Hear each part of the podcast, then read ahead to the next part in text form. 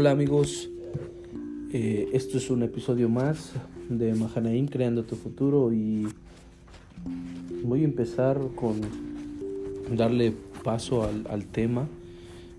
Me gusta la parte, la página 104 del libro de Erwin McManus, Tribu.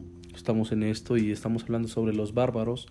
Hemos hablado sobre un bárbaro causa innovación, es innovación también hemos estado hablando de la civilización de la iglesia y en esta tarde quiero compartirte algo que se encuentra en la página 104 del libro y dice, la civilización enfoca nuestra energía en otros lugares, en todos, perdón, en todos los lugares equivocados. Pasamos nuestra vida haciendo énfasis en nuestro desarrollo personal y en nuestro bienestar espiritual. Wow hacemos, dice, fíjate, dice, pasamos nuestra vida haciendo énfasis en nuestro desarrollo personal y nuestro bienestar espiritual. Construimos iglesias que no llegan a ser otra cosa sino escondites para los fieles. A la vez que fingimos que nuestras acciones son para el bien del mundo. ¡Wow! Dice, o escogemos vehículos políticos y seculares para intentar avanzar en nuestros valores culturales intentando extrañamente hacer que las personas incrédulas se comporten como creyentes civilizados. Eh, creo que aquí el hermano este Edwin está hablando de en realidad el camino del bárbaro no busca un interés personal sino busca servir amar procurar cuidar y, y creo que ahorita el mundo está muy enfocado está eh, estamos erradicando, estamos totalmente enfocados en hacer cosas para nuestro beneficio, hacer, vivir aparentemente un bienestar social, un bienestar espiritual. Y creo que eh, nos hemos civilizado demasiado. En, el, en, la, en la página 106 del libro hace un pensamiento que dice que la historia dice que la historia llegó a Roma y trágicamente no pasó mucho tiempo para que Roma sedujera y civilizara a la iglesia primitiva. La iglesia se volvió romana, se volvió un se volvió totalmente en torno al poder, a construir catedrales, a tener riqueza, poder, autoridad y perdimos nuestro camino del bárbaro. Eh, realmente nos encontramos con que los protestantes es una rama, es una ramificación, venimos de la Iglesia Católica, ¿sí? que por más de 1500 años hasta la reforma de Martín Lutero, pues vivimos bajo este esquema de hacer iglesia. Y creo que eh, desgraciadamente no hemos podido deshacernos de ese molde, del molde que tenía la iglesia que, tuvo la iglesia romana. Y esto viene desde tiempo atrás. Si, si nosotros hacemos una, eh, nos echamos un clavado a las escrituras, nos daremos cuenta que Jesús mismo lo hizo. Jesús llega al templo, eh, encuentra que la iglesia ha hecho un negocio, ha hecho un negocio y, y él se enoja y empieza a correr a todos los que están ahí y les dice que han hecho la casa de su padre una cueva de ladrones. Ahora, si nosotros profundizamos en esta parte, nos daremos cuenta que Jesús no hablaba de que eh, de, él no estaba molesto porque se vendieran cosas dentro del templo, no. En realidad esa no era su molestia. La molestia de Jesús era que habían estos hombres habían desarrollado y habían vuelto un negocio el acceso a Dios estaban comercializando con la fe de las personas, estaban comercializando con esta parte de poder conectar con Dios.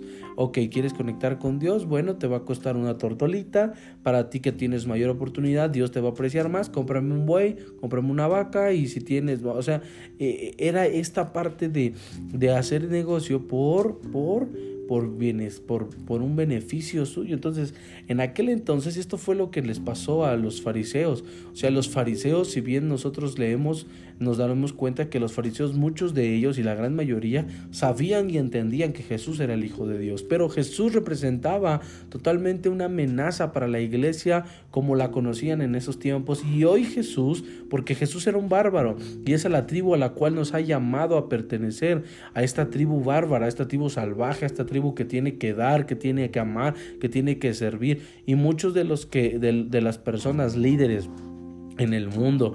Eh, no necesariamente tienen que permanecer a un credo, pertenecer a un credo tienen que pertenecer a una, a una asociación civil. No, todos los hombres a nivel autoridad buscan un beneficio propio. Y es muy fácil perderse en ese camino. Es muy fácil que la civilización entre a nuestras vidas y entonces nos convirtamos como, como lo ha hecho la iglesia, en este, eh, por poner un ejemplo, queriendo construir templos grandísimos, queriendo tener, obtener riqueza y poder. Hoy en día nos podemos, podemos voltear a, nuestro alrededor y todo el mundo quiere quiere la iglesia más grande, quiere el templo más grande, quiere tener miles y miles y miles de congregantes, quiere hacer franquicias y quiere poner templos por todo el mundo. Y ahora vamos a ser honestos, ¿cuál sería la razón por la que quieren hacer esto? No creo que haya una razón muy genuina de que el Evangelio llegue hasta los confines de la tierra. Mm, eh, porque si eso fuera, ellos invertirían ese dinero para construir los templos, lo invertirían para poder eh, eh, capacitar misioneros, para poder mantener familias, para darle a los necesitados, a los hambrientos, a los enfermos, construir hospitales. Hay, hay, hay cosas en las cuales se, se invertiría mayor el dinero, mejor el dinero, que construir templos grandísimos ¿sí? comprando hectáreas impresionantes a lo largo eh, eh, en el tiempo que estás pastoreando, en el tiempo que estás liderando. Ahora, estoy poniendo de ejemplo la iglesia, pero si tú me estás escuchando y eres tienes tu negocio y, tienes tu negocio de computadoras y de repente quieres ampliarte y irte por todo el mundo, digo, no está mal el hecho de que tú quieras tener visión para los negocios. Aquí la situación no es esa, sino cuál es la intención verdadera de tu corazón, cuál es el objetivo de querer llegar a, a, a, ese, a esa magnitud, a esa macro, a esa macroempresa o macronegocio que tú quieres desarrollar ¿Cuál es la intención de tu corazón? Fui retado hace unos días en la regadera. Yo venía diciéndole a Dios desde hace un tiempo, Señor, yo quiero eh, tener muchos centros de rehabilitación, Padre, yo quiero, este, quiero eh, que tengamos uno en cada, en cada estado de la República y vamos a ser los mejores. Y, y entonces Dios me retó y me preguntó y me dijo, ¿por qué haces esto? ¿Cuál es la razón por la que, por la que arde tu corazón, por la que quieres tener más centros de rehabilitación, por la que quizá quieres tener escuelas de música? La cuál es la razón primordial de tu corazón. Fui retado en la regadera de mi baño y yo, yo le dije a Dios, Señor, creo que eh, a veces es tan fácil que pierdas el propósito y dejo de pelear por el corazón de mi rey, como lo hicimos al principio de este podcast. Dejo de hacer las cosas con el sentido de poder adorar y buscar a mi Señor, a buscar a mi rey. Porque lo que tengo, lo poco que tengo, no soy fiel no soy fiel, a veces dejo, soy inconstante en todo lo que hago, a veces eh, dejo, de, dejo de predicar y enseñar, me enfoco en las finanzas, me enfoco en que, en que no tenemos, me enfoco en cómo conseguir más, porque tengo que mantener un estatus de vida o un ritmo de vida al cual me he acostumbrado. ¿Sí? Eh, eh, en que si compro mi despensa en tal lugar, en que si en que tengo que pagar el internet, en que tengo que pagar las rentas de los móviles, en que tengo que pagar la renta de, mi casa y entonces ya tengo un estándar de vida y ciertamente el ser humano es un, eh, es un, es un ser que al parecer no tiene llenadera, quiere más y más y más y más y más y más y más. Entonces Jesús estaba siendo desafiante en, este, en, esta parte cuando entra al templo y les dice, son unos, han hecho una cueva de ladrones, ¿por qué? Porque están tomando beneficio de la culpa, de la culpa de las personas, porque la gente tendía culpa. La gente tenía culpa y tenía la necesidad de buscar a Dios. Tenía la necesidad la, la, gente de volver a conectar. Y ellos se aprovechaban de esta culpabilidad y vergüenza del pueblo, de otras personas, y ocupaban esto para su beneficio. Hacían, habían hecho un mercado de esto. Y no era el, quiero que entiendas, no está mal a lo que te dedicas, no está mal lo que haces, pero si estás abusando de, de, la, de la culpabilidad y de la vergüenza de otros para poder enriquecerte, ten cuidado con lo que estás haciendo. Ten mucho cuidado con lo que estás haciendo. Desde una iglesia, desde, desde, una, de un, desde, una, desde una empresa pequeña, mediana o macro, ten cuidado con las intenciones de tu corazón. Ten cuidado de civilizarte, de que esto que sucedió a la iglesia primitiva y nos ponen mantos de poder construir catedrales, riqueza, poder, gloria, fama y, toda esta parte que nos llega al ser humano y se vuelve una gran tentación para nosotros. Se vuelve algo atractivo porque ¿Por qué? Pues porque eh, el pecado está dentro de tu corazón y uno, esto lo, lo obtuvimos desde el huerto del Edén, desde la, la, la, la la, la, herencia adámica que, que, hubo sobre nuestras vidas y la que Cristo viene a enseñarnos que cada, cada que el Espíritu Santo de Dios crezca en tu vida, cada que el Espíritu de Dios empiece a ser aumentado en tu corazón, empieces tú a tener una comunión con Jesús, cada vez vas a tener mayor, mayor, eh, este, te vas a tener mayor referencia, pero vas a parecerte más a Jesús.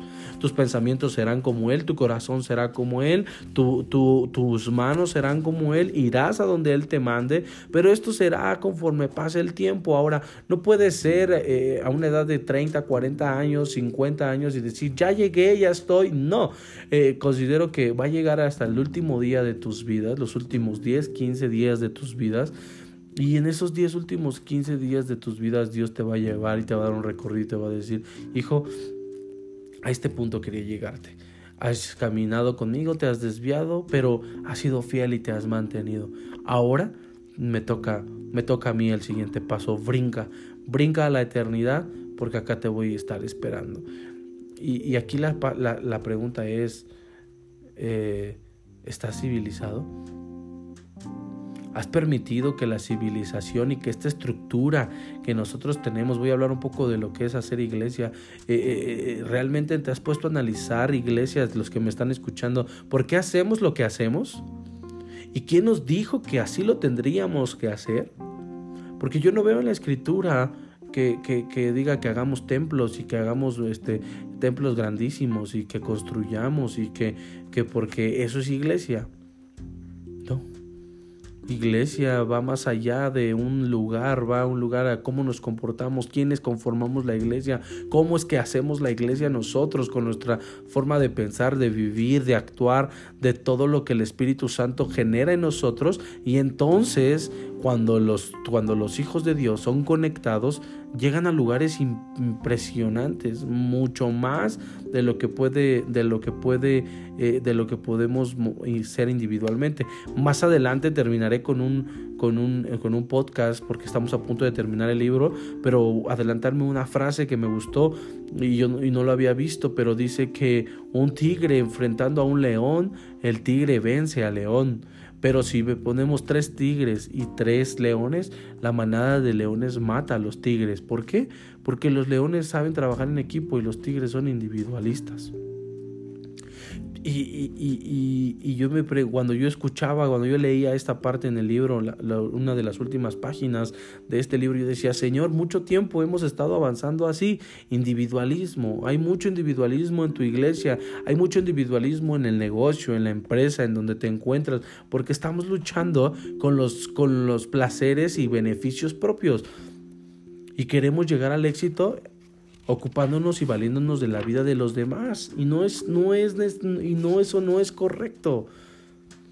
No es correcto hasta que vino Martín Lutero y nos vino a cambiar el esquema en el año 1500, pudo haber una gran transformación en la iglesia cristiana.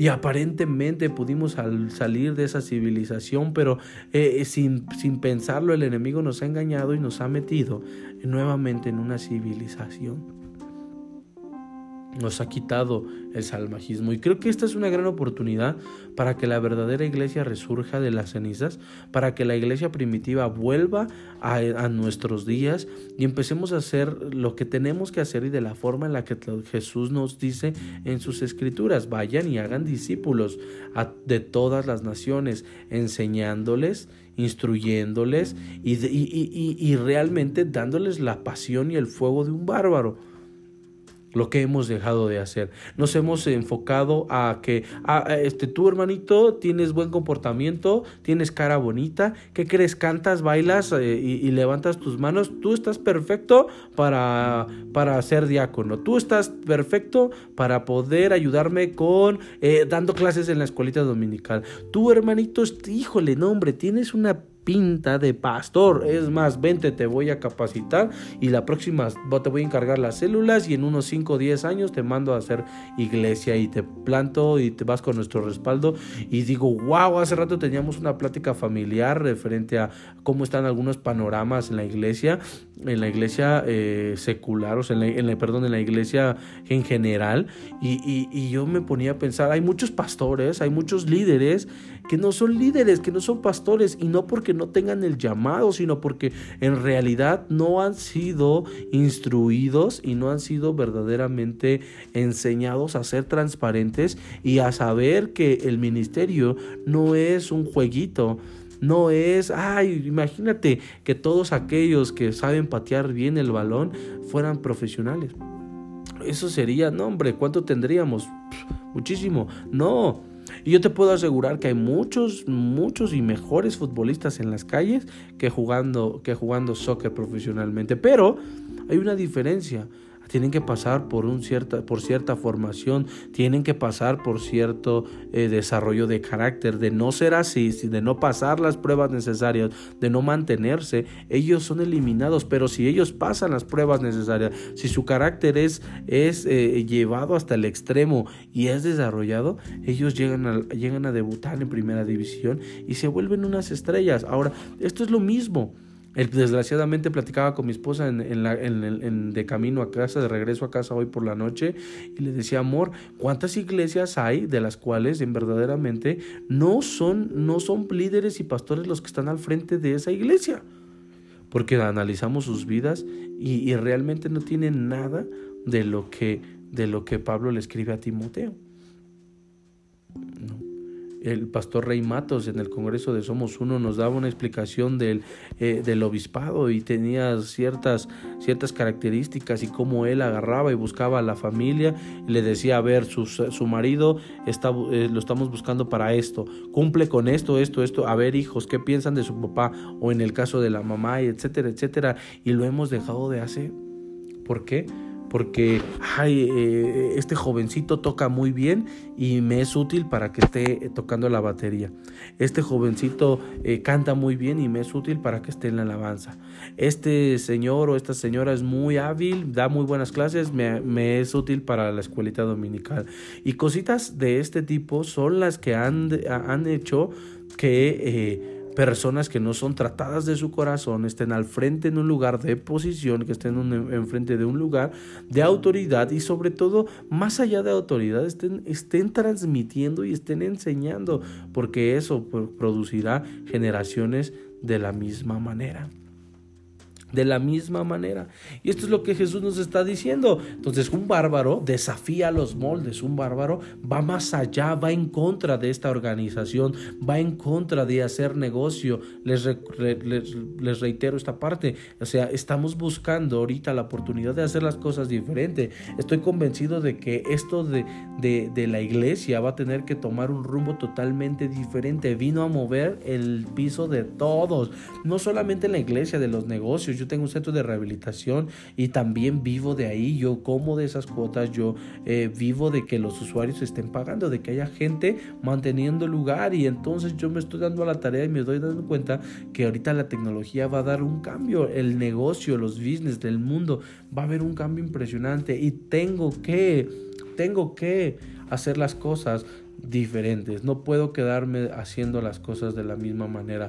Platicaba en la mañana con un amigo y le decía referente a la innovación, decía, eh, estamos como en el tiempo del Edén. ¿sí? Cuando Dios pone a Adán y pone a Eva en el huerto del Edén, nos hemos enfocado en que solamente habían dos árboles en el huerto, el árbol de la sabiduría y el árbol del conocimiento del bien y del mal. Y no es cierto. Había miles de árboles, ni siquiera yo creo que son, serían incontables y no sé qué tipo de frutos habría, pero habría miles. O sea, Jesús, el Padre le había dado a Adán y a Eva miles de posibilidades. Ahí estaba la innovación, ahí estaba. Delante de sus ojos tenían una gran oportunidad de poder disfrutar el Edén. Y por hacerte un comentario, eh, nuestro, nosotros que venimos de la cultura eh, prehispánica de la cultura azteca, eh, el, uno de nuestros, de nuestros emperadores, si no estoy mal, era Moctezuma o Cuauhtémoc, uno de los dos, ahorita no tengo bien el dato, pero eh, comió un platillo diferente durante un año. no repitió. Eso es algo increíble. O sea, la diversidad y la gama de posibilidades que, puede haber. Y, muchos dicen, ay, es que México, no es México nada más, es el mundo entero. Lo que Dios formó fue multi, hubo, hubo multi oportunidades, hay multiformas de hacer las cosas. Pero nos hemos casado con que o es negro o es blanco. Pero si es gris o si es azul o si es morado, entonces esto no es. ¿Por qué? Porque yo manejo el negro y el blanco. Porque conozco bien el negro y el blanco. Porque sé lo que entra en el negro y sé lo que entra en el gris, en el, en el blanco. Pero lo que ya es morado, lo que es amarillo me espanta. Y entonces le pongo una etiqueta de que esto no es. Esto no es. De, así no se puede hacer y eso está mal. Entonces, ¿por qué no salir del enfoque, salir del esquema, salir de esta parte de, de, civilización y de buscar un beneficio propio. ¿Y por qué no darnos como Jesús lo hizo? ¿Por qué no darnos? ¿Por qué no, por qué dar, eh, por qué no trascender culturas, etnia, raza, religión, estatus o cualquier división establecida por los hombres? ¿Por qué? ¿Por qué no tomar el camino del amor, del sacrificio, de darnos? ¿Será porque no queremos sufrir? ¿Será porque queremos nuestra comodidad? ¿Será porque el status quo es algo donde nuestras nalgas agarran eh, el molde necesario? Donde el lugar donde nos sentamos se amolda perfecto y nos da miedo salir de ese lugar. Nos atemoriza porque te da miedo abandonar tu seguridad. Creo que es necesario saltar, es necesario arriesgarnos. ¿Cierto? ¿Vas a ser criticado? Cierto. ¿Cierto? ¿Vas a ser juzgado? Cierto. Cierto, van a pasar muchísimas cosas. Es cierto, van, va a haber personas que se van a alejar de ti. Va a haber personas que se van a, van a hablar de ti, te van a criticar, pero en estos tiempos es necesario y buscamos gente que Dios está levantando a los bárbaros. Está regresando a aquellos que están dispuestos a hacer las cosas diferentes. Están buscando otra alternativa. Que se atreven a hacer algo diferente a pesar de la crítica de todo lo que pueda suceder pero que están dispuestos no solamente a dar una apariencia, sino están dispuestos a que, a que sean tratados en el corazón por Jesús y que su, su vida empiece a demostrar que Jesús en realidad está haciendo un cambio en su corazón. Porque no basta solamente con ah, ya no miento, ya no robo, ya no, yo soy una persona que no tiene, eh, no tienes nada de qué acusarlo porque es, tiene un buen comportamiento, en cierto modo. Pero su vida es un desgarriate.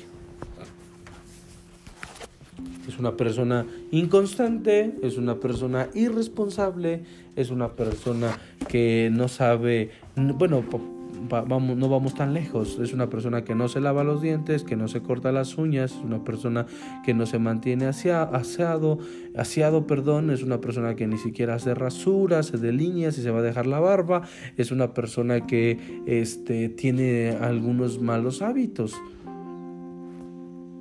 en realidad estás dispuesto. Yo en realidad esto cuando yo lo leí, yo dije, wow, le decía a mi esposa, Amor, creo que ni siquiera estoy preparado para poder liderar, para poder eh, pastorear o enseñar o guiar. Creo que hay muchas cosas que tengo que tratar. Soy una persona que ahorita está pesando 100, arriba de los 100 kilos. Y con esta cuarentena digo, Dios santo, la ansiedad y la angustia y, esta parte de estar de repente viendo televisión y, y dices, ah, Digo, hay cosas en mi vida que quiero tratar. Si quiero liderar a personas, si quiero formar gente, necesito trabajar conmigo mismo. Y lo venía pensando mientras manejaba. Pero yo le decía a mi esposa, no estoy preparado. Creo que aún debo de, aún debo de continuar. Lo que sí sé es que tengo el carácter para poder enfrentar las cosas y poder solucionarlas y poder decir, sí, voy a poder. Sí, lo quiero, quiero un cambio en mi vida. Eso es lo importante porque eh, eh, los bárbaros, aclaro, no son personas perfectas. No son personas y dices, bueno, está bien, ok, pero ¿cuándo vamos a estar entonces preparados para poder llegar al lugar donde queremos estar? No. No.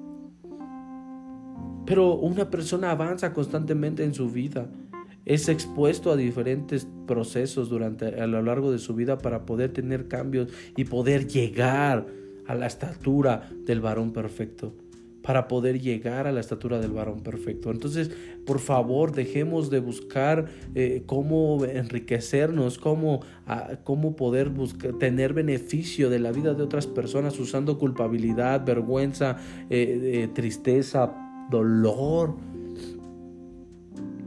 dolor. ¿Para qué? Para poder enriquecerse, para poder buscar una comodidad física, espiritual, emocional. No es así.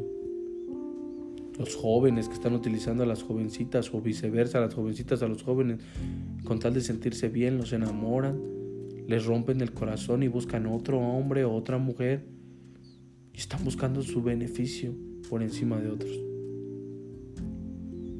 Los jóvenes, muchos de ellos ya no quieren pagar un precio, ya no quieren seguir a Jesús, ya no quieren ser hombres que, que sean retados y que sean llevados al extremo. No, ya no. Quieren quedarse de la forma en la que viven.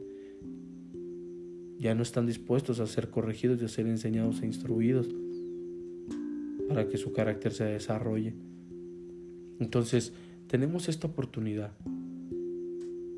tenemos que hacer una revuelta. Tenemos que hacer lo que Jesús hizo en el templo. Es momento de sacar a todos los ladrones de la iglesia. Es momento de sacar a todos los ladrones de esos lugares donde están abusando, tienen un lugar de autoridad.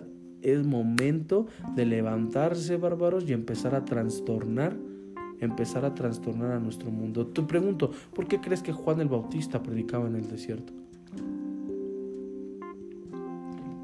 ¿Por qué crees que Juan no vestía como los sacerdotes en aquel tiempo? Porque si nosotros vemos, él venía de una descendencia de sacerdotes.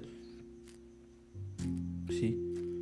Él tenía que estar vestido de la forma en la que los sacerdotes acostumbraban a vestir. Sin embargo, él no. Él vestía diferente, comía diferente, predicaba en lugares diferentes. Él no estaba metido en una sinagoga. Él estaba buscando hacer las cosas diferente. Él entendió y comprendió dónde era que los hombres lo necesitaban.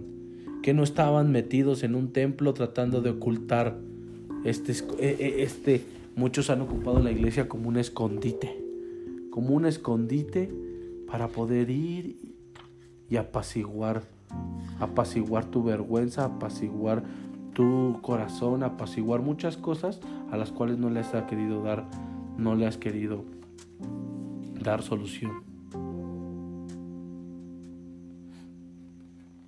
Entonces necesitamos quitarnos todo este tipo de situaciones. En la página 118 me gusta esto porque dice, una de las tragedias de una sociedad civilizada es que nada, nadie quiere involucrarse. Fíjate, lo que se vuelve apropiado es ocuparnos de nuestros propios asuntos. Cuando nos unimos a una comunidad que crece de un corazón apasionado por el mundo, pronto nos encontramos nosotros mismos aceptando la apatía.